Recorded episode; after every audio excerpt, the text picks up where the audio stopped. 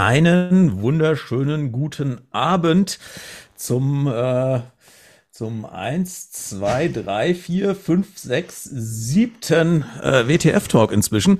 Und ich habe mir das letzte Mal vorgenommen, nach dem, nach dem Stream äh, Nächstes Mal, Lydia, darfst du dann mal wieder die Anmoderation machen. Äh, und ihr seht, was passiert ist. Äh, Lydia ist nicht da.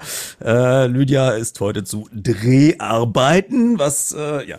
Also, ähm, ja, wir sind aber heute trotzdem zu sechst und in einer sehr angenehmen Runde. Und ja, ich freue mich zu begrüßen. Äh, zunächst, ich fange einfach mal mit Annika an, die ist ja schon am längsten dabei.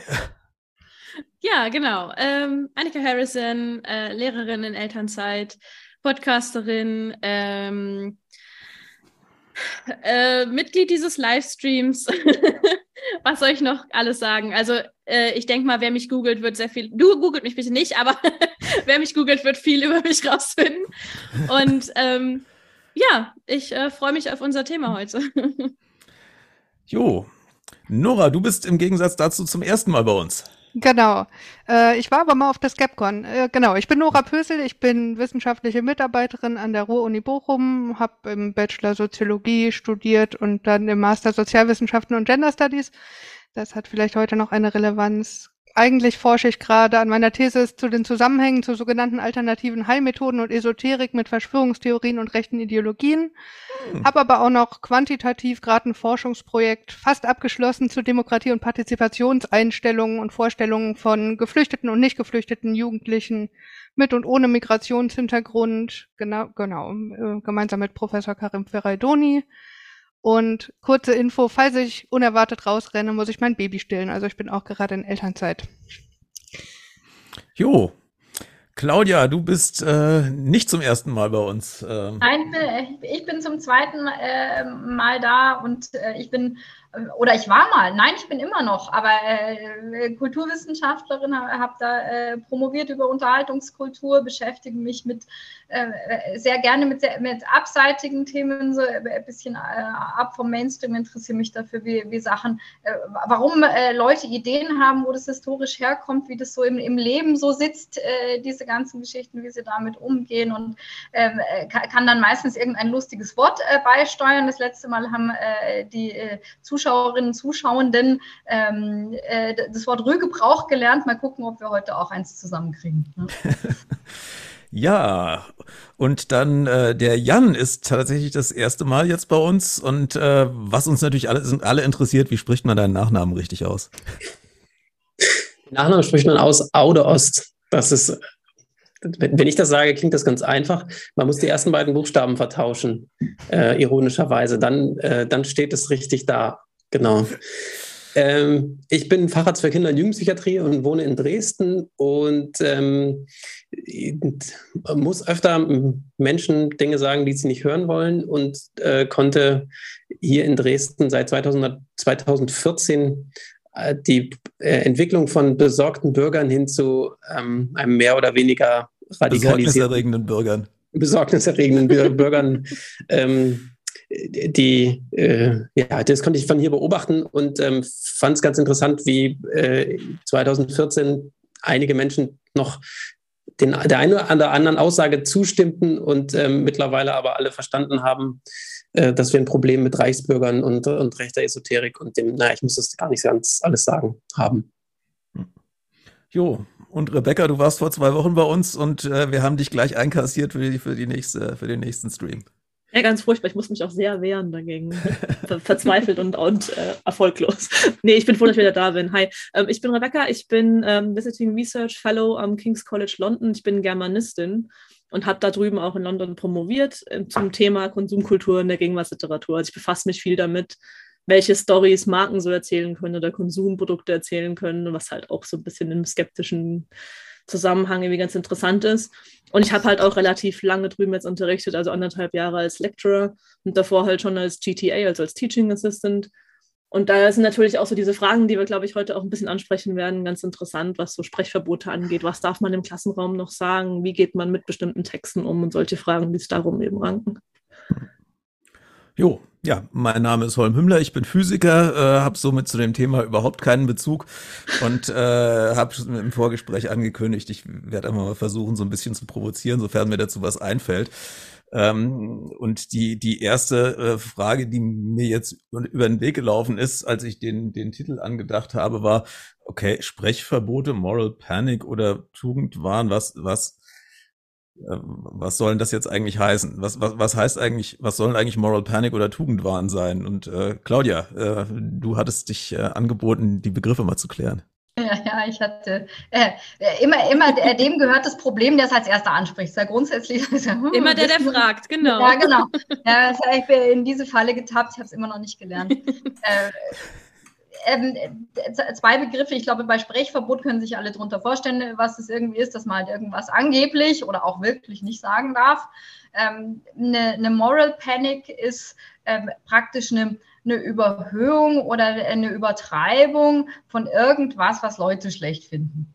Also das äh, klar setzt sich zusammen aus der Moral, also eine moralische Entrüstung, aber nicht jede moralische Entrüstung ist eine Moral Panic. Eine Moral Panic ist praktisch eine, äh, immer eine Übertreibung, also irgendwas, was, was nicht geschehen müsste. Also dass man sich nicht so unfassbar darüber aufregen müsste, also dass man wirklich aus so einer äh, eine, eine, irgendwie einer Meldung, einer Mücke dann irgendwie eine Herde Elefanten macht, die angeblich über die Welt dahin trampeln und wir, wir werden alle sterben. Äh, und das, das gibt es auch bei anderen Begriffen. Satanic Panic ist sicher vielen äh, Begriff. Also wo man irgendwie denkt, es wäre jetzt ein Riesenproblem, dass Satanisten äh, kleine Kinder fressen und so weiter. Und äh, Moral Panic gibt es äh, in allen möglichen äh, Schattierungen, ähm, über die, die wir hier sprechen werden. Es gibt aber auch ähm, welche wie praktisch was darf man denn jetzt noch alles? Oder äh, wir werden demnächst alle umerzogen oder ähm, das und das passiert. Und äh, es ist immer ein ganz, ganz schreckliches Szenario. Und wenn man zehn Jahre später draufschaut, sagt man, oh, es ist ja überhaupt nicht eingetreten, ja, also dieses, äh, die, die, diese, diese, diese steile Rutsche, wir sind alle noch nicht tot, wir sind alle noch nicht umerzogen, ähm, es äh, laufen nicht nur Frauen in Hosen rum, die nicht mehr kochen können und so weiter. Und also das, das ist die Moral Panic, die denkt immer, wenn wir das tun, ist ja ganz schrecklich, äh, dann werden schlimme Dinge passieren, noch schlimmer als sie eh schon passieren. No, noch schlimmere Dinge, als dass Frauen in Hosen rumlaufen. Ja, genau. Es gibt Schlimmeres. Ja, ja. Wenig, wenig, aber doch. Ja. Na gut, weil ich weiß jetzt nicht, ob sich alle Leute freuen würden, wenn ich ohne Hosen rumlaufe. Also ich vor allem nicht, das ist mir kalt. Ähm, und äh, dann äh, das Zweite, und ich glaube, das ist sogar noch ein bisschen eine, äh, schwierigere, weil nicht wissenschaftlich einordnbare Begriff, sondern der sehr, sehr schwammig, das ist der Tugendwahn. Äh, und da, da, da, mag man jetzt an irgendwie äh, irgendwelche äh, Dinge denken, wo man denkt, ja, warum, warum eine Tugend? Äh, und das ist natürlich irgendwas mit erhobener Zeigefinger und du musst ganz brav sein, sonst kriegst du Haue äh, und du darfst das alles nicht. Und der Wahn drückt ja schon aus, das sind wir irgendwie in einer verzerrten Wahrnehmung. Da kann, kann der Jan viel mehr drüber sagen, was ein Wahn ist, aber halt irgendwie eine Vorstellung, die mit der Realität nicht so ganz übereinstimmt. Irgendwas, was verschoben ist. Und die Tugend ist aber eigentlich ein bisschen seltsam, äh, die, die, diese, dieses Kreuz Kofferwort, ähm, das, die Tugend ist eigentlich ein positiv besetzter Begriff. Also ist aus einer religiösen Vorstellung äh, und auch aus einer antiken Vorstellung sind die Tugend eigentlich ganz, ganz lange, noch bis ins 18. Jahrhundert hinein, ganz stark positiv besetzt. Also da gibt es diese, diese christlichen Kardinaltugenden, aber nicht nur die, das gibt es die, die antiken Tugenden, ähm, es gibt die Rittertugenden, also dass man irgendwie mildtätig sein soll, dass man seinem Herrn dienen soll, dass man äh, oder dass man fleißig sein soll und freigebig und so weiter. Also gibt es in sehr, also Tugenden gibt es praktisch in jedem Kulturkreis, das ist erwünschtes Verhalten, die werden gelobt und, ja, und sogar noch Kant hat Ende des 18. Jahrhunderts gemeint, also es gibt alle möglichen Wahnvorstellungen in Tugendwahn, den gäbe es nicht, weil Tugend, das sei ja was Gutes und da kann man nicht behaupten, das wäre ein Wahn. Und irgendwann hat sich das dann gedreht, dass man sagt, jetzt ist aber mal genug. Äh, jetzt kommen hier diese ganzen Volkserzieher und sagen uns, wie wir uns verhalten sollen und eigentlich wollen wir uns aber äh, da nicht so erziehen lassen, weil wir sind doch freie Menschen und wenn wir irgendwie äh, da auf die Straße spucken und irgendwie laut rülpsen und so weiter, das mu muss doch alles erlaubt sein, weil das gehört gehört zu meiner freien Persönlichkeitsentfaltung. Und da, da kommen dann ganz viele Sachen dazu. Also, dass es immer eine moralische Komponente gibt, dass man sagt, das ist gut, ich bin im Besitz der Wahrheit, ich definiere, das ist gut, das ist schlecht und ich darf den anderen sagen, aus meiner Position, das dürfen sie jetzt tun oder nicht. Zu den, zu den Tugenden finde ich auch ganz interessant, vielleicht, wenn ich da noch ein bisschen reinspringen darf.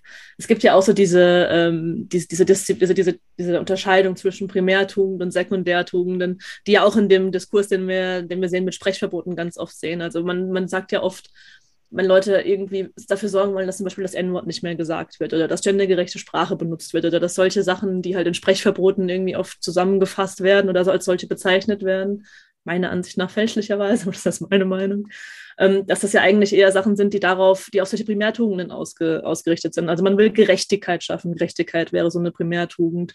Oder halt eben Großzügigkeit, Nachsicht, ähm, Fairness, solche Sachen sind dann eher Primärtugenden. Und ich glaube, auf der, auf der anderen Seite stehen dann so ein bisschen so die Sekundärtugenden. Das wären dann halt solche Sachen wie irgendwie Pünktlichkeit, Disziplin und ähm, so diese, diese Verhaltens, Verhaltensregeln, die man in der Gesellschaft irgendwie allgemein auferlegt hat.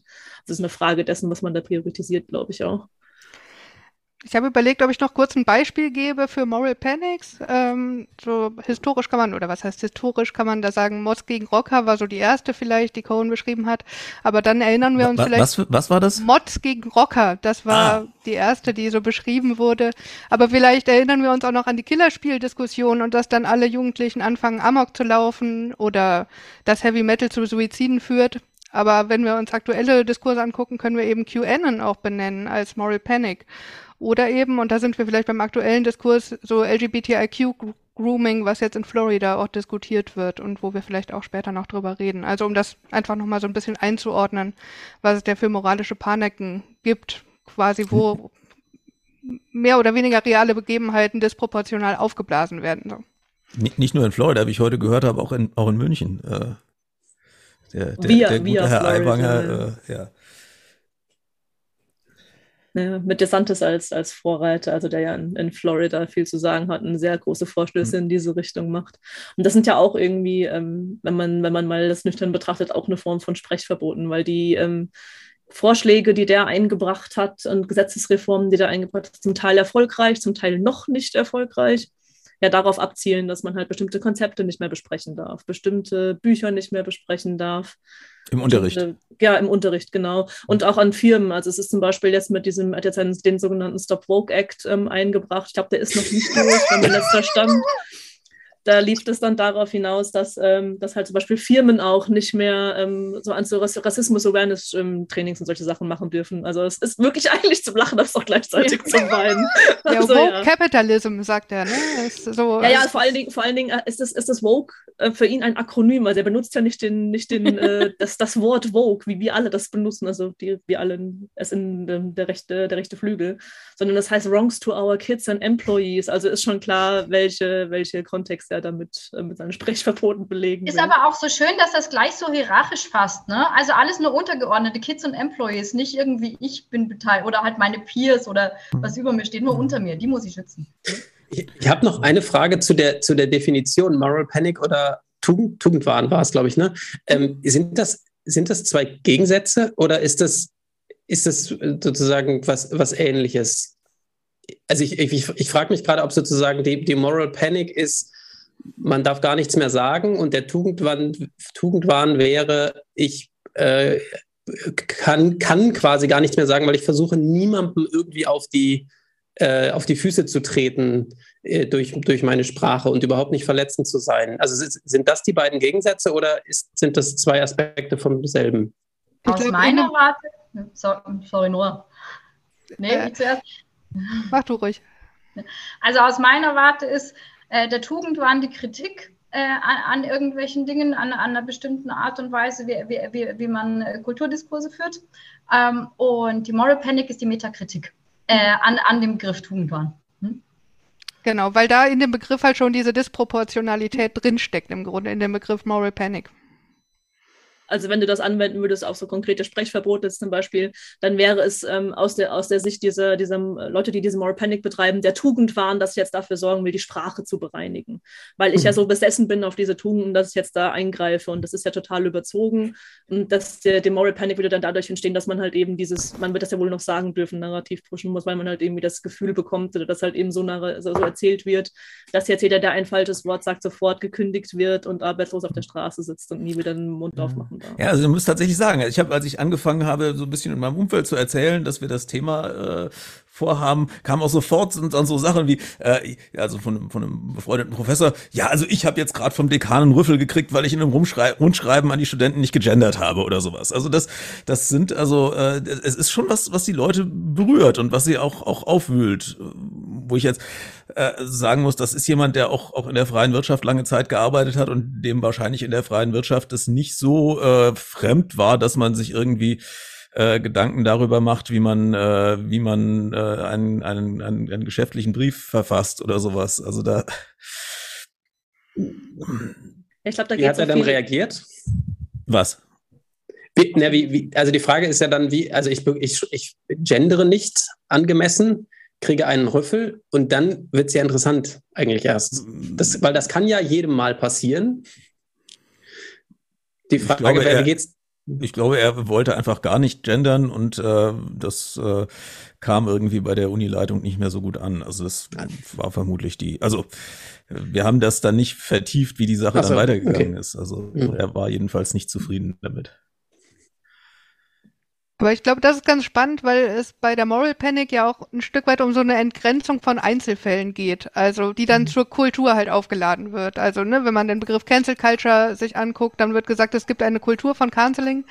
Aber im Grunde sind es halt ganz viele Einzelfälle, die oft nicht mal so richtig viel miteinander zu tun haben oder die sehr unterschiedlich gelagert sind, die dann eben zu dieser Kultur ja, behauptet oder konstruiert werden im Grunde. Also es ist zum Beispiel irgendeine Diskussion auf Twitter oder zum Beispiel hier die Winnetou-Debatte oder irgendein Verlag legt ein Buch nicht mehr auf. Und das sind eigentlich Sachen, die würde einen im Normalfall keiner interessieren. Aber dadurch, dass das in diesen in dieses Paradigma äh, Cancel Culture eingebettet wird oder Sprechverbot, ist es auf einmal Teil dieses großen Diskurses und wird auf einmal zu, zu überproportionaler Wichtigkeit erklärt und alle müssen uns sich auf einmal damit beschäftigen, dass Winnetou nicht neu aufgelegt wird, zum Beispiel. Da kann ich Ja, vielleicht also- auch so ein bisschen mit, mein, mit meinem Germanistenwahn einhaken. Weil wir hatten ja schon, wir hatten, Claudia hat ja vorhin schon schön Begriffe definiert, aber ich glaube, es ist auch irgendwie wichtig, uns da zu fragen, was so der Unterschied ist zwischen der Cancel Culture und, also, und dem Canceln an sich, weil dass es Situationen gibt, in denen Leute oder Vorträge gecancelt werden, ist ja, glaube ich, unbestreitbar. Und die kann man natürlich auch ähm, kontrovers diskutieren, ob das jetzt richtig oder falsch ist und in welchem, in welchem Maße da Kritik angebracht ist. Nichtsdestotrotz ist es halt eben dieses Moral Panic Ausmaß, wenn man dann das zu einer Kultur hochstilisiert. Und ich glaube, die Frage ist auch ähm, jetzt in dem Kontext von Sprechverboten, wie wir dann ein Verbot fassen. Also gerade bei der Winnetou-Debatte ist es ja so, wenn der eine Verlag das nicht mehr auflegt, die anderen Bücher sind ja trotzdem da. Es kommt ja keiner und nimmt dir deinen Winnetou aus dem Regal und ähm, sperrt den irgendwo im Giftschrank weg. Es, zumal es überhaupt nicht um Karl-May-Bücher ging. Es ging um, ein- um, ein- Um das Kinder- neues, Kinderfilm, ganz, ja. ganz neues Kinderbuch. Was nicht sogar ein Film? Also Ich meine, es wäre sogar ein Film gewesen. Ja, es war erst Film und dann, glaube ich, Buch indigenes dazu Kind oder so. gespielt hat und so ja, ja, also der, aber genau. es ging nicht um den Film, es ging um das Buch zum Film. ja, und damit okay. wurde es eigentlich auch immer, abs äh, immer absurder. Und äh, letztlich muss man, Eben. also selbst, selbst ein, ein hartgesottener Karl-May-Film konnte, der Karl-May-Fan konnte dieses Buch schlecht finden. Also man musste, Ja, man musste also nicht. ich finde es so wahnsinnig interessant, dass, sie, dass sich die Leute praktisch über den Verlust von etwas, das sie nie besaßen, beschweren können und meinen, das wäre jetzt, also das ist schon sehr interessant. Also es ist immer ein Verlustdiskurs, das heißt immer, es geht was verloren, äh, das ist schlecht für uns. Keiner sagt aber ganz genau, warum es schlecht ist, sondern nur, das ist grundsätzlich äh, doof und wir, wir dürfen ganz viele Sachen nicht mehr. Was aber gar nicht stimmt. In den, in den 70ern hi, äh, hießen solche Sachen zum Beispiel Boykott. Also Cancel Cultures hat man halt dann Boykott genannt und gesagt, da kaufe ich nicht, äh, oder machen ja jetzt Leute auch nicht, sagen, ich, ich kaufe meinen Kaffee grundsätzlich nicht bei Starbucks, weil ich finde die schlecht oder ich kaufe keine Müllermilch oder ich kaufe nichts von Nestle. Äh, und das ist alles, das wird nie mit der moralischen, also es wird zwar moralisch begründet, dass sie das nicht tun, aber es kommt keiner und sagt, nicht bei Nestle zu kaufen wäre Cancel Culture. Äh, weil nämlich da, also habe ich zumindest noch nicht gesehen, meistens geht es um was anderes. Ja, ich, ich glaube, dass so durch, durch Social Media sich einfach solche Empörungswellen einfach stärker abbilden. Also sie werden zum einen, sie verstärken, also So- Social Media verstärkt das natürlich, aber es wird eben auch präsenter wahrgenommen als, als sowas. Und ich muss ganz ehrlich sagen, eine meiner ersten Aktionen als Skeptiker war, äh, eine, eine Veranstaltung zu canceln, was ich auch erfolgreich geschafft habe. Das war eine, eine Veranstaltung des Bruno Gröning Freundeskreises, so eine Gesundbeter-Sekte, äh, in einem, in einem städtischen, in einem kirchlichen Altersheim, genau. Ähm, und nachdem ich dann die, die Leitung des Altersheims äh, darüber informiert hatte, was das für ein Verein ist, fand es dann tatsächlich nicht statt. Es wurde dann, es wurde dann äh, zwei, zwei oder drei Monate später nachgeholt in den Räumen der Technischen Universität München. Ähm, äh, also, ich hatte gedacht, aber, aber Dan Brown geschrieben und dafür gesagt, dass sämtliche Zernbeschreibungen gestrichen werden. Das, äh, das äh, hätte ich gerne, aber das, äh, ja. Wenigstens mussten sich dann die armen äh, Altenheimbewohnerinnen und Bewohner dann nicht extra, ne? also die, die konnten eben dann fernbleiben, wurden dann nicht irgendwie reingeschoben ja, also, vom Pflegepersonal und mussten dann. Aber das ist auch, das ist auch, das ist auch ein ganz wichtiger Punkt in der Debatte, ja. glaube ich. Das ist halt die Frage, also wie man, wie man halt eben auch dieses, dieses Sprechverbot und dieses Canceln fasst. Nur weil ich zum Beispiel bestimmte Vorträge nicht in einem Rahmen haben will, wie jetzt bei diesem, in dem Beispiel von Holm, wo halt Leute einfach ohne, ohne Escape sich das anhören müssen und wo halt auch ganz klar ist, dass es ein Raum ist, wo viele vulnerable Personen auf einem Punkt sind, die man mit sowas leicht scammen kann und betrügen kann dann ist das natürlich was anderes, wenn ich denn jetzt, also der ist ja effektiv nicht gecancelt worden. Das ist dieser konkrete, äh, konkrete äh, Fall von diesem Vortrag gecancelt worden, aber der kann ja trotzdem seine Meinung weiter äußern. Und wenn die das im Hinterzimmer weiter, von irgendeiner Kneipe gemacht hätten. Machen. Ja. ja. Also das ist halt eben auch so eine Frage und das ist halt, glaube ich, gerade bei, den, bei diesen Diskursen, was man darf man in Universitäten oder im Unterricht noch sagen, halt auch ganz wichtig, glaube ich. Weil ähm, es ist halt was anderes, wenn ich am Stammtisch irgendwelche Parolen raushau oder ob ich das auf einem, auf eine, an einem Rednerpult bei einer Vorlesung tue. Mhm. Das sind halt ganz andere Kontexte und Kontexte sind da, glaube ich, auch sehr, sehr, sehr, sehr wichtig. Ja, und nicht nur, Entschuldigung. Und nicht nur, wenn ein paar Studierende sagen, äh, ich habe Kritik an dieser Vorlesung, dass das direkt als Canceln geframed wird. Das ist ja auch so ein bisschen Teil des Problems. Ja, Zustimmung, also nicht zustimmen heißt nicht canceln. So. Hm, gibt es denn, gibt's denn, gibt's denn, äh, gibt's denn irgendwelche Erhebungen dazu? Also es ist wahrscheinlich relativ schwer, aber ähm, wie, viele, wie viele Veranstaltungen kritisiert werden und nicht nicht abgesagt, ich benutze es abgesagt und wie viele sozusagen trotzdem laufen, weil ich, also ich weiß zum Beispiel, als ich in Aachen studiert habe, hat äh, Karl Theodor zu Gutenberg äh, den Orden des Wieder, Wieder des tierischen Ernst bekommen, den, der wird da halt vergeben und da gab es eben Kritik dagegen, weil er damals Verteidigungsminister war und damit für äh, Kriegseinsätze stand und dann haben eben Leute gesagt, unter anderem ich auch, das äh, hat mit Humor nichts zu tun, lalala, haben uns da hingestellt mit Schildern und ähm, der hat den Orden halt trotzdem gekriegt. Ähm, und äh, dann ist aber ja auch die Frage, gibt es vielleicht auch ähm, Veranstaltungen, wo die Leute sich dann die Kritik anhören und sagen, ja stimmt, den sollte, das sollten wir ändern und das dann ändern. Also wo, ne, das, das ist ja, das gehört ja zum legitimen Diskurs dazu. Und nur weil man erfolgreich ist, also bessere Argumente hat, worum es ja gehen sollte in der Demokratie, ähm, dann zu sagen, äh, das ist jetzt gecancelt worden, das ist ein großes Problem. Und was mich eben interessieren würde, wie oft passiert denn das eigentlich? Wissen wir das? Oder weil wir, jeder kennt irgendwie Einzelfälle, aber ist also es ein relevantes Problem? Ich weiß jetzt nicht konkret, ich weiß nur, dass, ähm, dass der Herr Daub, jetzt fällt mir gerade sein Vorname nicht ein, dann, Adrian. Dankeschön, Adrian Daub, der hat ein Buch geschrieben, das heißt Cancel Culture Transfer, der, der befasst sich recht viel mit dem Thema. Ähm, die Monika Kreusel hatte auch auf ähm, Twitter, glaube ich, und auf Facebook einen Podcast, in dem er gesprochen hatte, neulich bei Übermedien verlinkt, weil sie weiß, dass, dass ich das anschauen will, da sind Links im, in den Social Media Kanälen unterwegs. Ähm, der hat sich zum Beispiel mit einem Center in den USA befasst, das halt ähm, Cancel Culture belegen will indem es halt Einzelfälle sammelt. Und wenn du dir aber die konkreten Fälle anschaust, dann siehst du, dass halt der überproportionale Teil, ich weiß jetzt nicht genau, wie viel es exakt sind, das muss ich nochmal nachschauen, aber der überproportionale Teil einfach trotzdem passiert. Weil da wird dann eben alles, was an lautstarker Kritik irgendwie geäußert wird, mit darunter subsumiert, damit die Zahlen quasi aufgeblasen werden können. Und was halt auch ganz interessant ist, mal abgesehen von den Zahlen ähm, von, also von Vorträgen, die halt stattfinden, also die halt wirklich nicht stattfinden, ist dann halt nochmal zu hinterfragen, warum die denn konkret jetzt wirklich nicht stattfinden, weil das halt eben meistens nicht so ist, wenn du das konkret anschaust, dass es ähm, jetzt also wirklich spezifisch dieser Vortrag war, der jetzt gecancelt werden sollte, sondern weil das halt eine Person ist, die einen bestimmten, ähm, die einen bestimmten Ruf in der Öffentlichkeit sich erarbeitet hat, mühsam in den letzten Jahren und dementsprechend halt äh, schon problematisch ist als Person, weil halt relativ klar ist aus den Kontexten, dass die Leute eine politische Agenda verfolgen, die halt in wissenschaftlichen Kontexten zum Beispiel nichts verloren hat und so weiter und so fort. Also es gibt auch Vorwürfe, dass Leute wegen irgendwelchen Political Incorrectness Vorfällen ihre Jobs verloren haben. Wenn du aber genauer nachschaust, sind es eigentlich ähm, Anschuldigungen wegen sexueller Belästigung gewesen und solche Sachen. Also das muss man halt im Einzelfall auch konkret beurteilen. Man sollte halt, glaube ich, bevor man auf diesen, da ist wieder jemand gecancelt worden, Train aufspringt, sich mal wirklich konkret anschauen, was da passiert ist. Wobei man genau, natürlich sagen muss, dass dass gerade studentischer Widerstand gegen eine Veranstaltung durchaus auch äh, das eine oder andere Mal geeignet ist, die Veranstaltung äh, nicht stattfinden zu lassen, auch wenn die Uni sie gerne stattfinden lassen möchte. Also das äh, man man kann durchaus Leute rüber, rund, äh, niederbrüllen oder Veranstalt oder oder Hörsäle blockieren und sowas. Das das gibt's ja auch alles. Ja, ja. natürlich. Und ich das glaub, ist ja auch kein neues Phänomen. Das, nee, das ist also alles andere als ein neues Phänomen. Also das ist auch ein, auch ein Teil von Demokratie ja auch. Ne? Ja.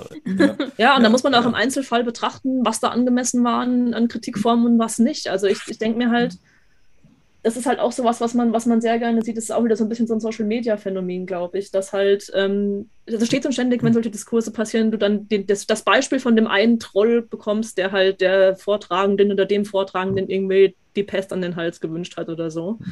Und das kann natürlich auch eine Eigendynamik ähm, annehmen, die halt absolut nicht okay ist. Also mhm. was weiß ich, ich glaube, eines der konkretesten, der konkreten Beispiele, die man da immer wieder ähm, aufkommen hört, ist halt dieser Vortrag von Frau Vollbrecht. Also wie da zum Teil mit Frau Vollbrecht umgegangen worden ist und was die für, für Hasstweets bekommen hat, das ist, glaube ich, außer, außer Frage, dass das nicht in Ordnung war. Ändert aber nichts an der Tatsache, dass das ähm, durchaus ein, ein, Vortrag war, der kontrovers zu diskutieren gewesen ist und wo ich persönlich, das ist auch wieder nur meine Meinung, durchaus zufrieden damit bin, dass sie den nicht gehalten hat, weil das einfach Aber sie nicht wollte doch nur über Biologie sprechen. Ja, hätte mal über Fische gesprochen. Ja, ja. aber er wurde dann ja nachgeholt. Nicht, genau, und das ist auch sowas. Also er wurde nicht komplett gecancelt. Es war halt eben auch nur so ein Fall, wo halt dieser konkrete Termin gecancelt worden mhm. wäre. Und dann auch die Frage, von wem denn?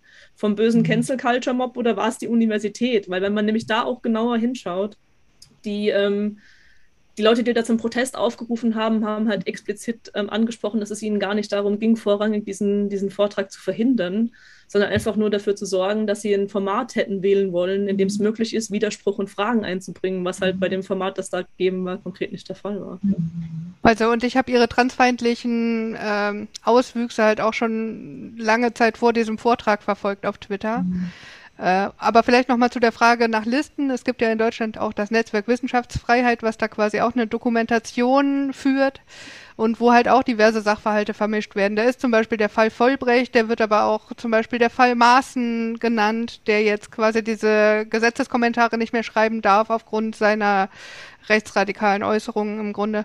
Ähm, Nichts darf man mehr.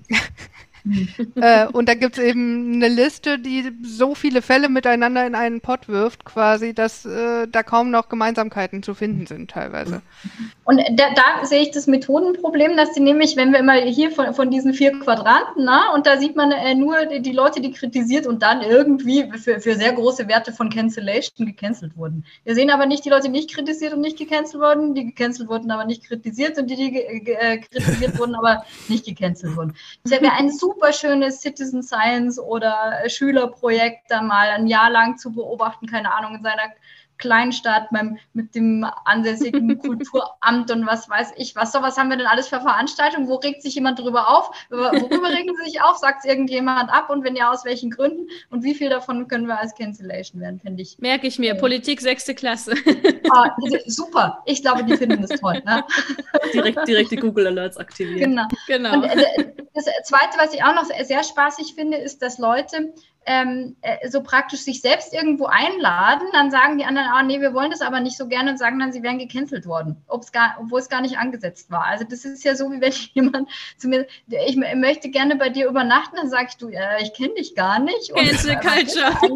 und ich glaube, du hast Stinkefüße und dann, sagen die, das ist Cancel Culture. Also das ist ähm, äh, das nicht, nicht alles, wo irgendjemand sagt, er oder sie oder X wäre gecancelt worden, ist es in der Tat überhaupt irgendwas, was eine Cancellation ist und dann noch, so wie es Nora vorher gesagt hat, von der Culture zu sprechen, also flächendeckend grassiert, ständig wird alles gecancelt, sobald einer irgendwie sagt, es passt ihnen nicht. Da sind äh, der, äh, die äh, Protestbriefeschreiber an den Bayerischen Rundfunk, die sich über keine Ahnung was aufregen, die, äh, dass nicht mehr genug Volksmusik äh, kommt äh, oder dass, dass es keine Sesamstraße gibt, weil es in Bayern keine benachteiligten Kinder und so weiter. Also da, da könnte man im Radioarchiv wahrscheinlich Un Unmengen finden von dem, was sich nie ausgewirkt hat, obwohl sich lauter Leute beschwert haben. Ja, da gibt es ja, ja so eine ganze Liste, ne, an angeblichen Kanzelversuchen. Entschuldigung. Aber. Ja, also äh, ich, wir, wir haben auch in Frankfurt schon mal versucht, einen Vortrag von unserer von unserer äh, hochverehrten Lydia äh, stattfinden zu lassen, der dann drei Tage vorher von der von der Gaststätte, in der die Veranstaltung hätte stattfinden sollen, abgesagt wurde. Ich erinnere mich, weil sich irgendwelche äh, Therapeuten, die äh, selbst der der Satanic Panic Szene, also die die selbst äh, Satanismusgläubig waren oder halt, also an an an die große Satanistenverschwörung geglaubt haben, sich beschwert haben, Lydia würde die Opfer der Satanisten verhöhnen. Und dann hat also der Verein, der, der den Raum da betrieb, dann gemeint, nö, äh, das machen wir dann nicht, die Veranstaltung drei Tage vorher. Das, äh, also die, die Erfahrungen machst du dann auch. Äh, ich hätte jetzt nicht den Eindruck, dass man sich da an der Stelle, dass das jetzt Cancel Culture ist, sondern eher ähm, ein etwas seltsamer Verein. Aber gut, das ähm, also man, man, es trifft von beiden Seiten, es trifft einen auch als Skeptiker von beiden Seiten. Also und ja, natürlich versuchen wir auch möglichst wenn Veranstaltungen stattfinden. Also um, um nochmal auf den, auf das mit dem, mit dem Raum zurückzukommen. Also ich finde immer, es gibt gewisse, gewisse Dinge, wo, wo unseriöse Angebote nicht stattzufinden haben. Das ist, äh, wenn es sich, äh, das ist in, in, in Räumen, die für Wissenschaft stehen, in Räumen, die von mit Steuern finanzi Steuergeldern finanziert werden. Ähm, und gerade wenn es um ältere Leute gibt, äh, geht, auch in, in Räumen von der Kirche oder vom Roten Kreuz. Also da, weil das einfach mhm. Institutionen sind, wo äh, Leute Vertrauen drin haben und wo Leute sagen, wenn ich zum, wenn ich zum Roten Kreuz gehe zum Beispiel, ja. dann, äh, dann erwarte ich, dass ich da was Seriöses geboten bekomme. Und wenn dann da äh, irgendwelche, irgendwelche übergriffigen Glaubensgemeinschaften auftre auftreten, dann äh, finde ich, das geht nicht. Und lustigerweise, Sorry, mach du. Nee, nee, mach du, Annika, mach du. Okay, ich wollte jetzt sagen, ähm, das ist total interessant, dass du, dass du diese Schutzräume erwähnst. Ähm, denn äh, ich habe mir tatsächlich das Grundgesetz angeguckt und Artikel 5 sagt eben, äh, jeder hat das Recht, seine Meinung in Wort, Schrift und Bild frei zu äußern und so weiter und so fort. Und dann aber, diese Rechte finden ihre Schranken in den Vorschriften der allgemeinen Gesetze, den gesetzlichen Bestimmungen zum Schutze der Jugend und dem Recht der persönlichen Ehre. Gut, Ehre ist jetzt was, was man auch nochmal definieren müsste aber der Schutz der Jugend und auch der Schutz der vulnerablen Gruppe, der jetzt da nicht drin steht, aber kann man natürlich mitdenken, ist ja auch total wichtig. Ne? Ja. Also, dass man da nicht einfach irgendwelche Vorträge machen kann vor. Ja, ich, äh, ich, ich würde jetzt, ich, ich erwarte ja auch gar nicht vom Staat, dass er, dass, dass er dem Roten Kreuz verbietet, äh, da, da solche Veranstaltungen, für solche Veranstaltungen seine Räume zu mhm. vermieten. Ich erwarte vom Roten Kreuz oder von der Kirche, dass die hingucken, wem sie ihre Räume vermieten. Ja. Oder auch von der Uni. Also mhm. äh, aber was ja vielleicht noch ein tatsächliches Sprechverbot in Deutschland ist, ist eben zum Beispiel die äh, Verharmlosung oder Verherrlichung hm. des Holocaust, was auch sinnvoll ist.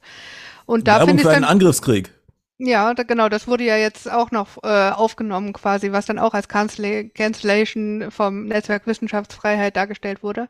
Aber oh, da finde okay. ich halt dann zum Beispiel ganz spannend so Fälle wie Lisa Eckert oder Dieter Nuhr, die quasi da anecken, also Lisa Eckert mit ihrem Antisemitismus, die dann auch angeblich gecancelt wurde, aber trotzdem in allen Bühnen, auf allen Bühnen, äh, in allen Formaten sprechen kann. Also Erfolg ist kein Canceln eigentlich, ne? Also, ja, eben, oft sprechen wir von sogenanntem Canceln, aber die Leute haben eine Bühne und sitzen danach irgendwie äh, bei Markus Lanz und erzählen, wie sie gecancelt wurden. Das ist äh, einer der häufigsten Fälle und das finde ich dann auch bemerkenswert, wo denn die mhm. Sprechverbote tatsächlich dann sind.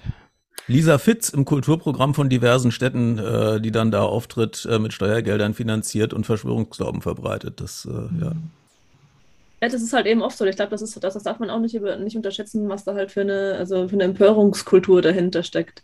Und natürlich, wenn du, ähm, wenn du für das ist auch so ein bisschen, das, das spielt ja auch in dieses Kulturkampf-Narrativ rein, oder? Also wenn du halt von der einen Seite irgendwie weggecancelt worden bist, und dann hat das natürlich ähm, Aufmerksamkeit erregt in aller Regel, dann hast du natürlich die Aufmerksamkeit der anderen Seite, die das unfassbar toll findet, was du da sagen würdest, und bekommst dann halt auf dieser, auf dieser Seite dann, äh, dann Support. Und ich glaube, das sind halt, es gibt halt auch viele Leute, die ganz gezielt ähm, auf Jagd gehen und mit solchen, mit solchen Narrativen spielen, weil die damit halt eben Aufmerksamkeit generieren können. Und wenn du halt, was weiß ich, ähm, deine, deine, dein Geld verdienst über irgendwelche Auftritte auf Bühnen oder in diversen Formaten, dann kannst du natürlich auch ähm, mit diesem, also indem du halt diese, dieses Risiko bewusst, bewusst in Kauf nimmst, dass man dich mal irgendwo wegcancelt, halt auch ganz viel äh, Erfolg generieren. Und das ist halt auch ein, auch ein Punkt, den man, glaube ich, bei solchen Diskursen immer im Auge behalten muss. Sieht man auch ähm, ganz konkret Jetzt im Beispiel dieser, ähm, dieser Grievance Studies zum Beispiel, da gab es ja diese, ähm, diese Versuche, die ähm, Critical Studies, Gender Studies und Critical Race Theory und so in Verruf zu bringen. Und da hieß es eben auch, dass Peter Bogossian ist einer von den, von den Leuten, die da mitgearbeitet hat, die zu schreiben, wegen dieser, äh, wegen, wegen seiner Haltung ähm, kritisiert und von der Uni entlassen worden sei ich glaube, das musste ein bisschen genauer erläutern, was Peter Bogossian gemacht hat. Und, ja, also die äh, hatten, die hatten also der, der kommt nicht aus den Critical Studies. Nee, der kommt nicht aus den Critical Studies. Also der kommt, das ist, der kommt aus einem, aus einem äh, selbsternannten ähm, Think Tank. Und die wollten halt eben zeigen, wie ähm, akademisch wertlos die Critical Studies sind. Und die haben Fake Papers eingereicht bei großen Journalen, also bei zum Beispiel bei Critical, ähm, bei Critical Race Theory ähm, Diskussionen, bei Gender Studies Journalen, bei Fat Studies Journalen, um halt zeigen zu wollen, wie absurd die sind, dass, dass da jeder mit allem möglichen Scheiß durchkommt. Und da sind halt ein Teil davon ist publiziert worden und dann war das halt, haha, schaut an, diese ganze Disziplin ist Müll. Wenn man sich das konkret anschaut, und da gibt es auch viel Diskussion darüber, dann weiß man zum Beispiel, dass keines einziges dieser Paper, das ähm, ähm, publiziert worden ist, in der Form publiziert worden ist, wie es eingereicht wurde. Also die haben in sehr, sehr vielen Runden Peer Review deutliche Änderungen daran gemacht, um das halt irgendwie empirisch, ähm, also methodisch sound zu machen. Empirisch ist halt schwierig bei bestimmten, bei bestimmten Konstrukten. Also es ist alles nicht, nicht Gold, was glänzt in diesem Narrativ. Und ähm, Peter Pogossian, der ist halt eben einer der Mitautoren dieser Grievance Studies, also dieser, dieser Fake Paper der hat dann ähm, an seiner Heimuniversität böse Probleme deswegen bekommen, aber nicht wegen seines politischen Takes und nicht, weil er sich gegen diese Disziplinen gestellt hat, wie das gerne geframed wird, sondern weil er einfach unethische Methoden gemacht hat, indem er halt eben undercover unter falschen Vorwänden diese Papers eingereicht hat, was nun mal gegen ethische Codes wissenschaftlichen Arbeitens verstößt. Und das sind jetzt ähm, Ethikkommissionen, die das beurteilt haben, die jetzt nicht seit gestern erst existieren, um solchen, um solchen Sachen Vorschub zu leisten sondern das ist halt, wenn ich als Literaturwissenschaftlerin ein Interview mit einem Autoren führe oder auch nur ähm, einen, einen Screenshot von einem Tweet von, ähm, von einem Autor oder von einer Autorin irgendwo verwende, dann muss ich das von der Ethikkommission absegnen lassen, in welchem Kontext ich das mache, welche Fragen ich stelle, ob das ähm, fair gegenüber der Person ist, die ich da wieder, wieder, äh, wiedergebe. Und selbst solche Kleinigkeiten musst du dir freizeichnen lassen. Es hat gute Gründe, dass das so ist. Und wenn du halt unter falschen Vorwänden Studien und betreibst, kannst du natürlich auch nicht ähm, erwarten, dass du das kritiklos an dir vorübergehen lassen kannst. Und das ist halt eben auch so ein ganz konkreter Fall, in dem man sieht, ja, das kann, es hat, ist natürlich sehr hochgekocht in der Cancel Culture Debatte. Der ist jetzt auch ähm, beteiligt an dieser ersten Anti-Vogue Uni, also dieser University of Austin, die da gerade gegründet wird, in der halt viele Leute ähm, Lehraufträge bekommen sollen, die halt woanders nicht mehr sprechen dürfen. Also in ganz großen Anführungszeichen für die Leute, die diesen Podcast hören. Ähm, die, ähm, die sind nicht weggecancelt. Die haben nach wie vor eine große Reichweite und die sind einfach in Kritikmühlen geraten, die sehr fair und berechtigt waren in den konkreten Fällen. Ich, um, um nochmal bei Annika ähm, anzuknüpfen mit dem, äh, mit dem, mit der Meinungsfreiheit, die eben bestimmte Grenzen hat. Aber selbst wenn diese staatlichen Grenzen nicht wären, würde ich ja trotzdem nicht den ganzen Tag, also vielleicht ist das auch nur bei mir so, aber ich würde ja nicht den ganzen Tag rumlaufen und alles sagen, was mir in den Kopf kommt.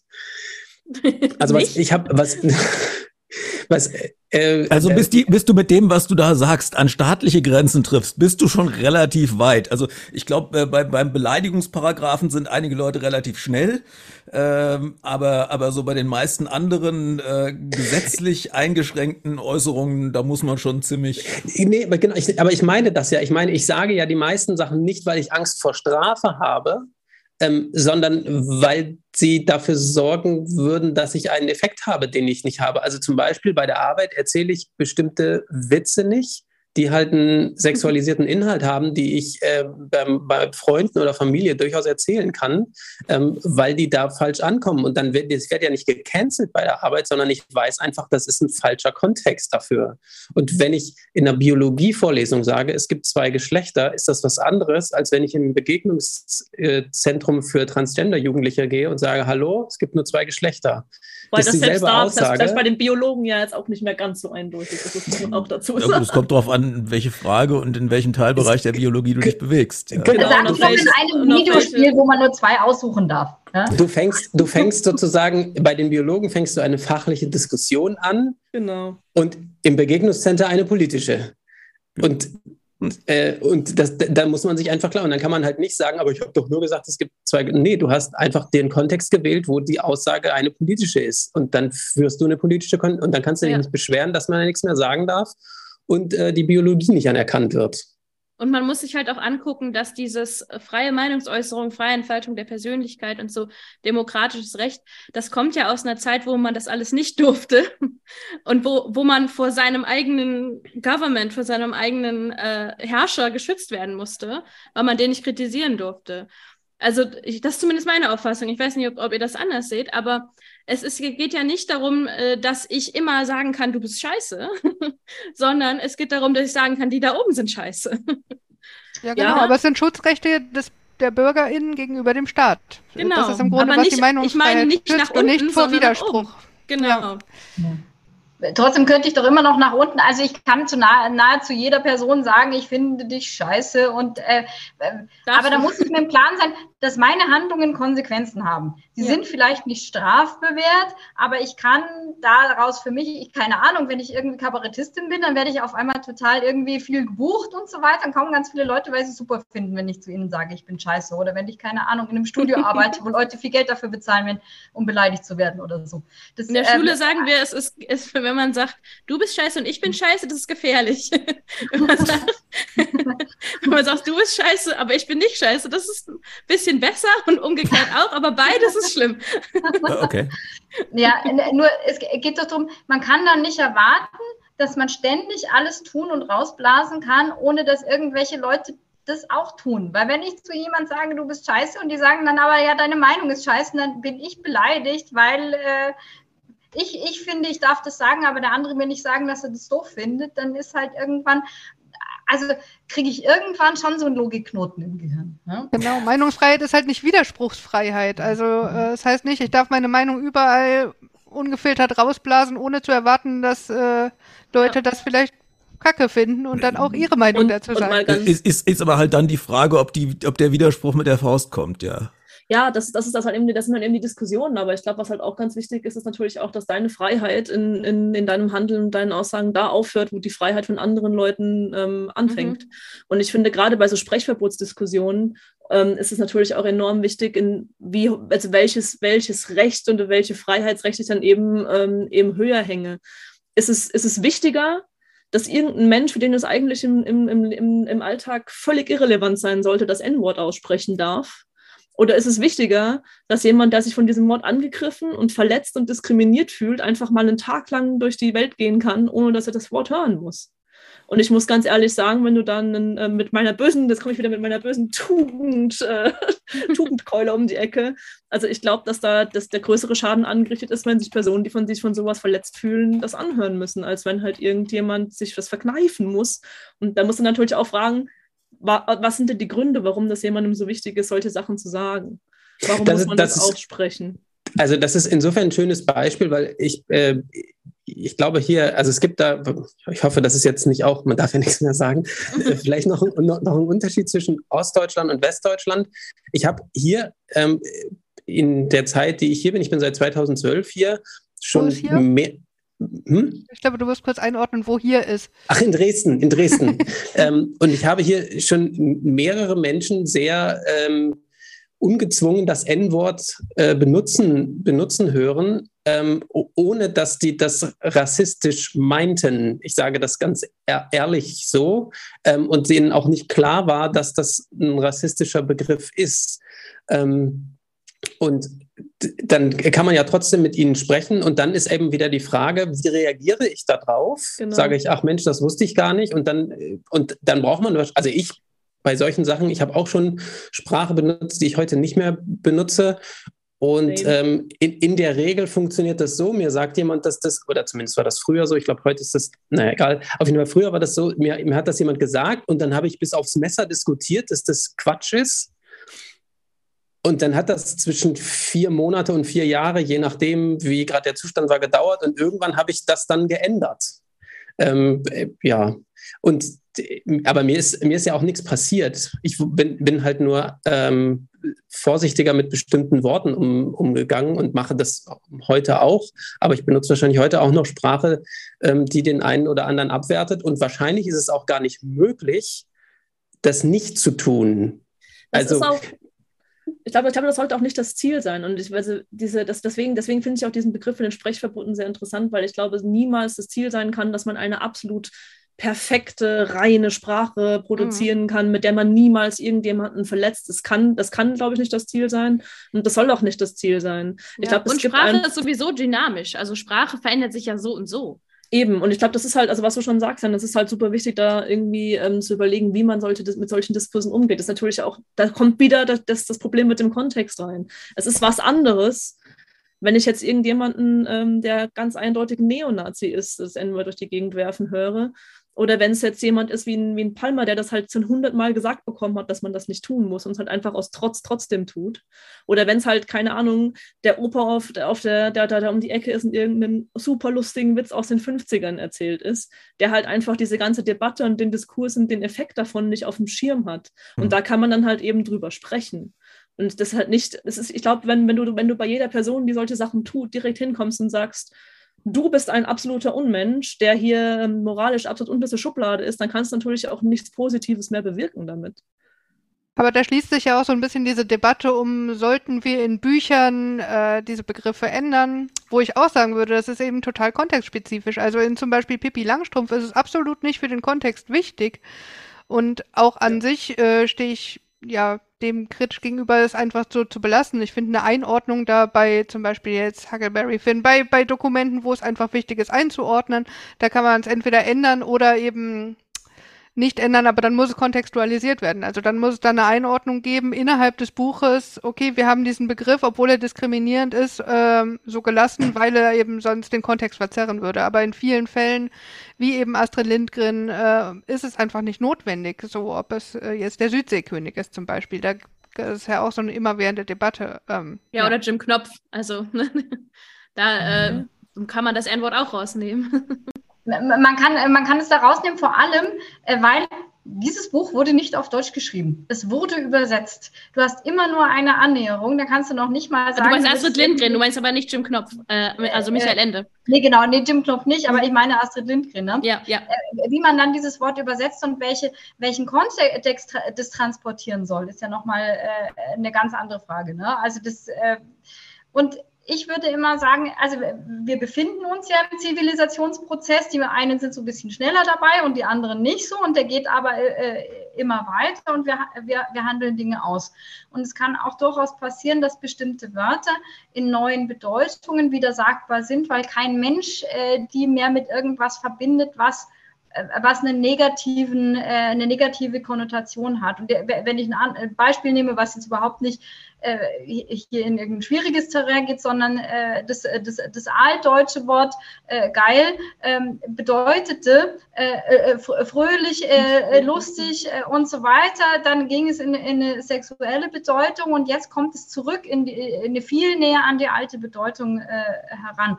Und kein Mensch mehr, also natürlich, man kann es noch in der sexualisierten Bedeutung benutzen, aber viel, viel häufiger ist die andere. Und genauso kann das mit vielen anderen Wörtern und wir sehen das natürlich gerade in diesen sehr sensiblen Bereichen, dass da viel diskutiert wird und dass sich da viel verschiebt und Kultur kommt ja so in Wellen, dann ist mal was ganz oben, dann diskutiert man ganz viel äh, und, und dann geht es wieder so langsam runter und vorher war es halt irgendwie so gar nicht, weil es kein Thema war. Man diskutiert es dann immer wieder und dann einigt man sich auf was und dann ist auch mal wieder eine Weile Ruhe. So wie Sachen wie Wahlrecht für Frauen. Kommt kein Mensch mehr auf die Idee, das zu diskutieren. Jetzt diskutieren wir, also ja, hm, nicht hier. Also Ja, ja, ja. sagen wir eine sehr kleine Gruppe meint. Aber ja. Zensuswahlrecht gäbe es auch. Nein, wir diskutieren solche Sachen wie, oder Wahlrecht ab 18 war ganz lang auch keine Diskussion, ob man das runtersetzen sollte oder ab 21. Jetzt haben wir die Diskussion, weil wir sehen, dass unsere Gesellschaft altert und weil wir sagen, es ist nicht mehr gerecht, äh, äh dass Leute unter 18 in, in nichts zu sagen haben und so weiter. Das heißt, es ist immer ganz davon abhängig, was wollen wir denn gerade erreichen, was sind gerade unsere, unsere Leitdiskurse, was, was beschäftigt uns insgesamt und womit müssen wir jetzt gerade irgendwie klarkommen. Und dann ist, das ist schwierig. es ist schwierig und also wie das Jan ja auch sagt, manchmal muss man Leuten was sagen, was sie nicht hören wollen. Da muss, muss man denen sagen, das Wort, das du benutzt, ich weiß, du meinst es nicht böse, ähm, das ist jetzt gerade nicht mehr, das kann, das kann jemand irgendwie blöd äh, verstehen und die meisten Leute verwenden es auch blöd, die dir das sagen. Du vielleicht nicht, aber die meisten, die das sagen, meinen was Negatives damit. Wobei ich es auch, wobei ich es auch grundsätzlich jetzt vielleicht nicht beim N-Wort, aber ich finde es auch grundsätzlich okay, Leuten das nicht zu sagen. Also wenn ich das hm. in, im privaten Gespräch ähm, finde ich, ne, das ist ein gesellschaftlicher Prozess, der eine gewisse Zeit dauert und dann, ich, ich muss die Leute auch nicht, also das ist aber jetzt meine persönliche Meinung, ich muss die Leute nicht ständig darauf hinweisen, dass sie, äh, dass bestimmte Begriffe, die sie nutzen, ableistisch sind oder, oder, also bei Rassismus bin ich schon bin ich schon eher so, aber so, sonst äh, bin ich bei bin ich manchmal auch zu viel mit sowas beschäftigt. Ähm, und, und es stört, also es stört ja einfach auch. Ähm, aber für mich, bei mir kommt es total auf den Kontext an, also auch wer es sagt. Ne? Oh, ja, klar. So, bei, meiner, bei meiner Oma mache ich das fast nicht auf. Nee. ähm, bei meiner Mutter schon, so als Beispiel. Ne? Ist jetzt mhm. nicht so, als ob die sich beide inkorrekt äußern würden. Aber ne, es kommt total auf den Kontext an. Ähm, Wenn jetzt jemand, äh, mir jemand entgegenkommt, äh, mit dem ich nichts zu tun habe, ist es was anderes, als, ähm, als wenn es eine Freundin oder ein Freund ist. Wo, wobei ich schon den Eindruck habe, dass sozusagen äh, dieses, dieses Achten auf Begriffe etwas ist, was bei vielen Leuten, auch bei jungen Leuten, als sehr elitär wahrgenommen wird. Und dass man so ein bisschen, bisschen, äh, sagt, okay, da sind diese Akademiker, die, die, die äh, uns erzählen wollen, wie man reden darf und wie nicht. Also das, äh, das kommt auf mich schon, das schon relativ oft zu das finde ich jetzt interessant, weil ich habe jetzt so aus dem, aus, meine, aus dem Kontext von, von, von meiner Lehre und halt jetzt, mhm. also das sind natürlich auch Studenten, aber das sind halt keine, das sind keine die Akademiker. Und halt auch so in den, in den anderen Kontexten von Arbeiten, denen ich jetzt so gewesen bin, was jetzt eigentlich auch nicht unbedingt was mit Uni zu tun hat. Also ich habe viel in äh, kleineren Firmen und Gastro und so gearbeitet war das eigentlich eher nicht so der Fall.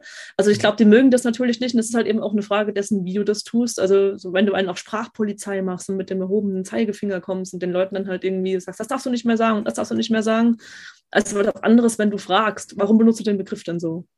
Und dann mal eine, drüber drüber sprichst. Und ich glaube, das ist halt auch, ist halt auch, wenn du, wenn du jetzt in dem, in dem Diskurs von den, den Nora von angesprochen hast und mit den, mit den Büchern oder halt auch im Unterricht bist, es werden ja die Sachen nicht gestrichen. Es ist halt eine Frage dessen, wie ich das kontextualisiere, wie ich ja. das auch anspreche. Ich, ich, muss das nicht bei jedem machen, ich muss das nicht 24-7 machen. Mhm. Aber wenn ich mir halt denke, dass ich da irgendwo was erreichen kann und mir denn nicht die Energie dazu habe, ist das gut.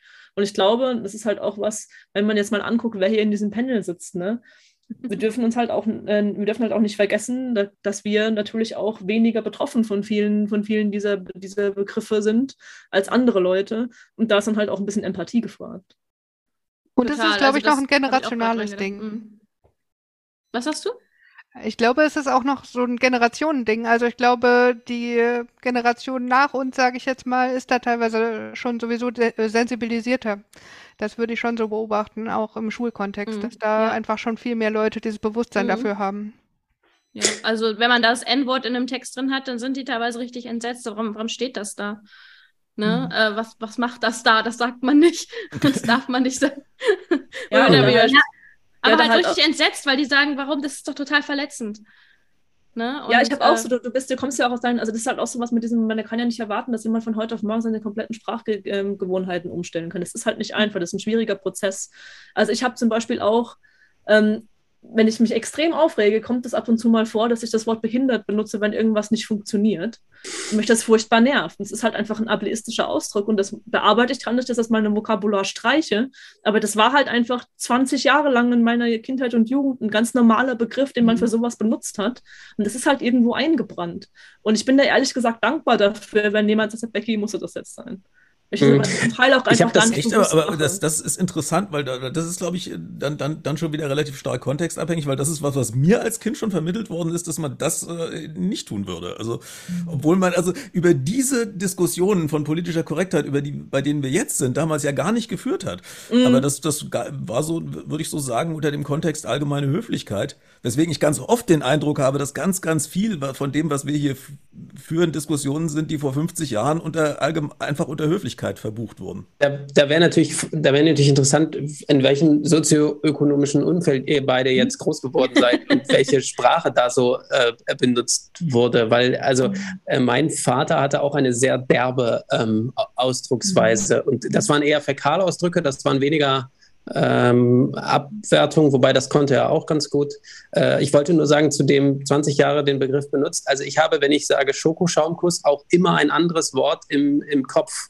Also das ist wirklich, das, ähm, und ich, das ist, ich merke auch richtig, wie da eine Bremse reingeht, weil das so, äh, ja, äh, weil, das, weil ich das so viele Jahrzehnte benutzt habe, unkritisch, äh, und auch darüber habe ich diskutiert, ähm, muss ich mit ein bisschen Charme gestehen. Ähm, aber das ist halt immer noch in meinem Kopf und vielleicht ist es das irgendwann nicht mehr. Ähm, ja, oder vielleicht werde ich,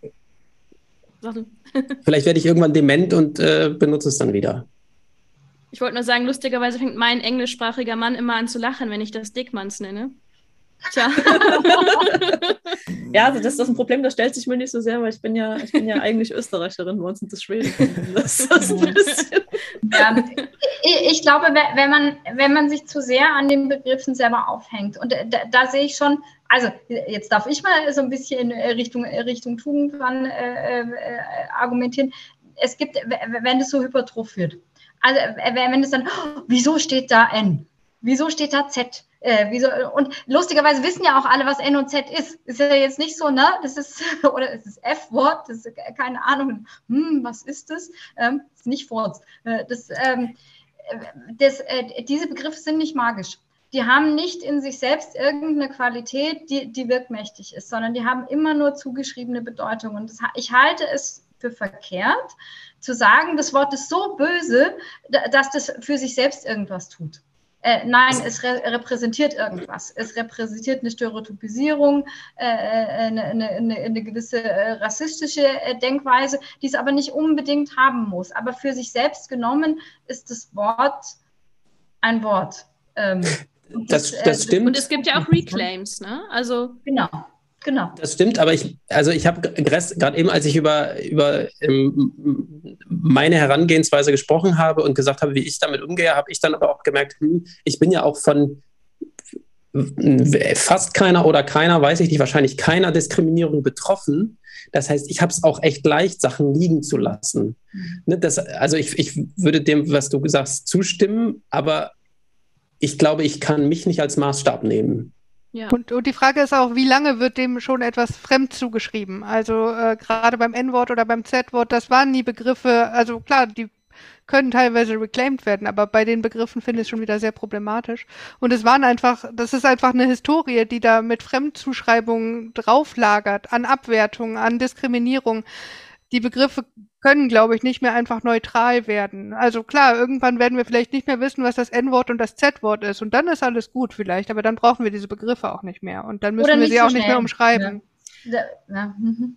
Während das beim F-Wort vielleicht noch ein Reclaim möglich ist. Und ja. in Bayern heißt es einfach nur Tasche zum Beispiel, ne? Also. Ja, ja genau. Aber, mhm. Genau, aber äh, gerade. Ich habe ein anderes F-Wort gemeint. Spannend. ja, Claudia, war, Claudia ist in London gerade.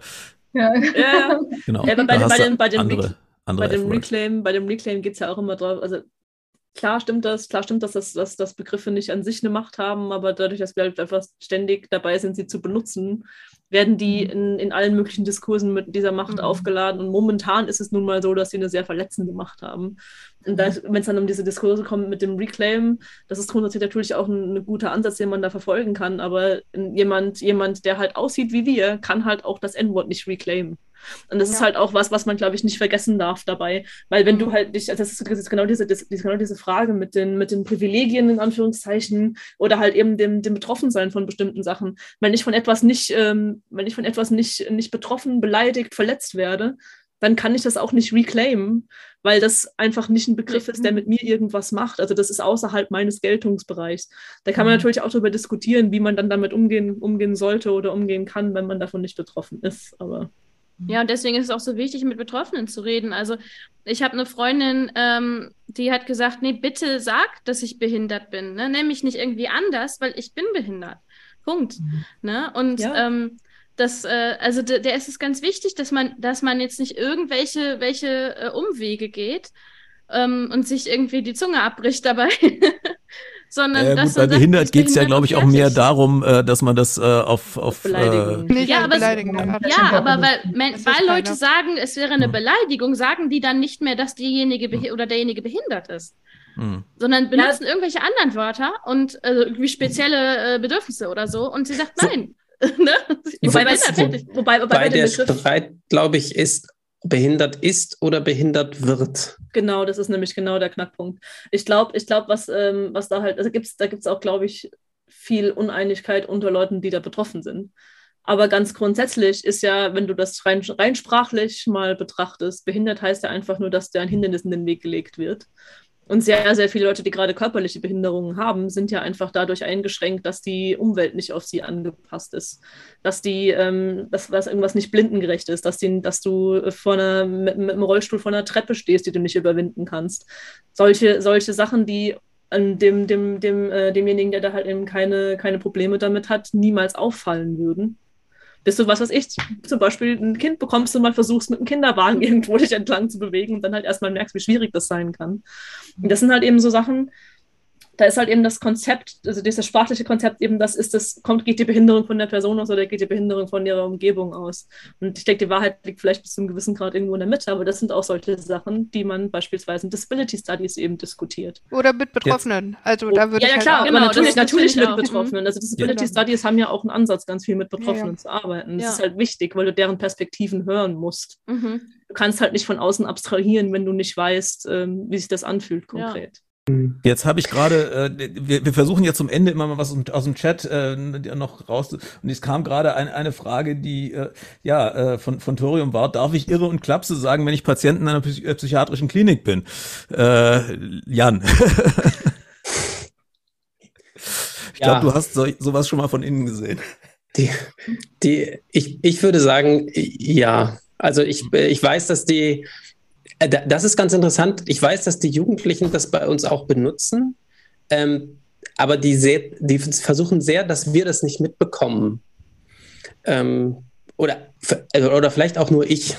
Ähm, also also als, als würden die denken, wir fänden das nicht gut. Ähm, wobei mir egal ist, wie die, sich, ne, wie die sich bezeichnen, aber die sagen schon, ich bin hier in einer Klapse. Ähm, das, ja, finde ich auch. Ja.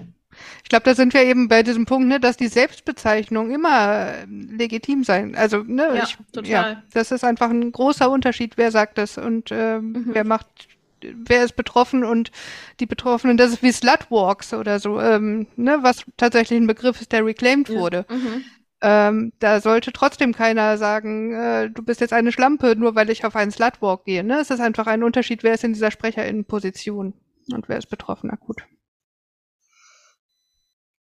Ähm, und ich benutze, also ich benutze den, den, Entschuldigung, wenn ich da ich nochmal drauf eingehe, ich benutze den Be Be Begriff Klapse tatsächlich, ähm, wenn ich wenn ich ansprechen will, dass es eventuell, ähm, dass die Manschetten haben, bei uns zu bleiben, weil die Angst davor haben, dann benutze ich den Begriff, um eben zu, anzuerkennen, dass ich weiß, dass es nicht wirklich ähm, äh, na, beliebt nicht, äh, mir fällt, fällt gerade, dass es stigmatisiert ist, in der, in der Psychiatrie zu sein, um das, um über diesen Begriff eben das Thema deutlich und schnell reinzukriegen, ohne das zu erklären. Dann benutze ich mhm. den auch. Aber das ist ja völlig legitim, da hast du ja auch einen positiven Effekt letzten Endes damit. Also du machst das ja nicht in irgendeiner diskriminierenden Art und Weise und du weißt ja, dass du mit jemandem sprichst, der halt in dieser Situation das verstehen kann. Genau, aber das geht so ein bisschen zu Claudias Punkt, dass die Begriffe selber sind nicht böse oder gut. Sie, sie sind einfach und wenn und sie, je nachdem, wie ich sie im Kontext benutze, äh, kann ich es halt machen. Und es gibt halt Begriffe, die kann ich nur in sehr, sehr wenigen Kontexten benutzen. Es gibt Begriffe, die würde ich gar nicht benutzen. Mhm. Ja. Und zum Beispiel Fett ist ein Zustand. Ne? Das ist, kann man sich nicht fühlen. Das ist man entweder oder man ist es nicht.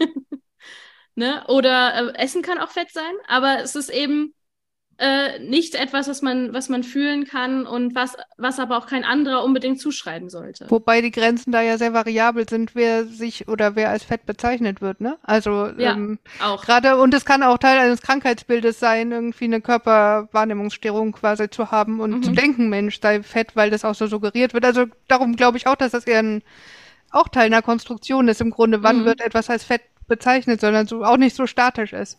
Ja. Was ja auch was ist, was gereclaimed wird, weil das ja eigentlich mhm. grundsätzlich jetzt für lange, lange Zeit eine Beleidigung war.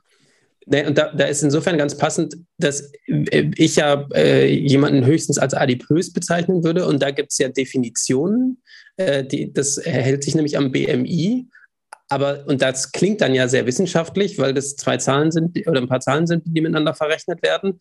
Aber auch da gibt es ja Diskussionen, ob das wirklich ähm, so, so global anwendbar ist.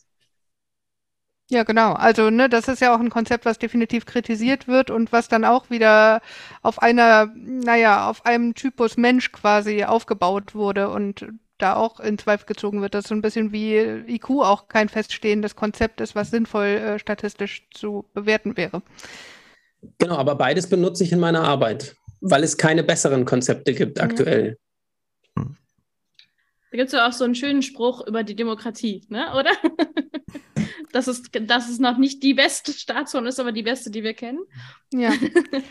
ja. Das benutze ich zum Beispiel auch in meiner quantitativen Sachen, ne? Studie. ja. Also ich fände es ganz spannend, als Abschlusspunkt noch zu machen, dass diese Cancel Culture Debatte, glaube ich, als Teil eines Backlash gesehen werden kann. Also dass diese Furcht vor Wokeness und Cancel Culture oder auch vor Sprechverboten genutzt werden kann, um tatsächliche Sprechverbote und illiberale Gesetze zu verabschieden, wie in Florida. Und da mache ich vielleicht wieder den Punkt zum Anfang und dass da vielleicht das Problem in dieser ganzen Debatte liegt, was wir auf dem Schirm haben sollten oder wo die Gefahr darin besteht.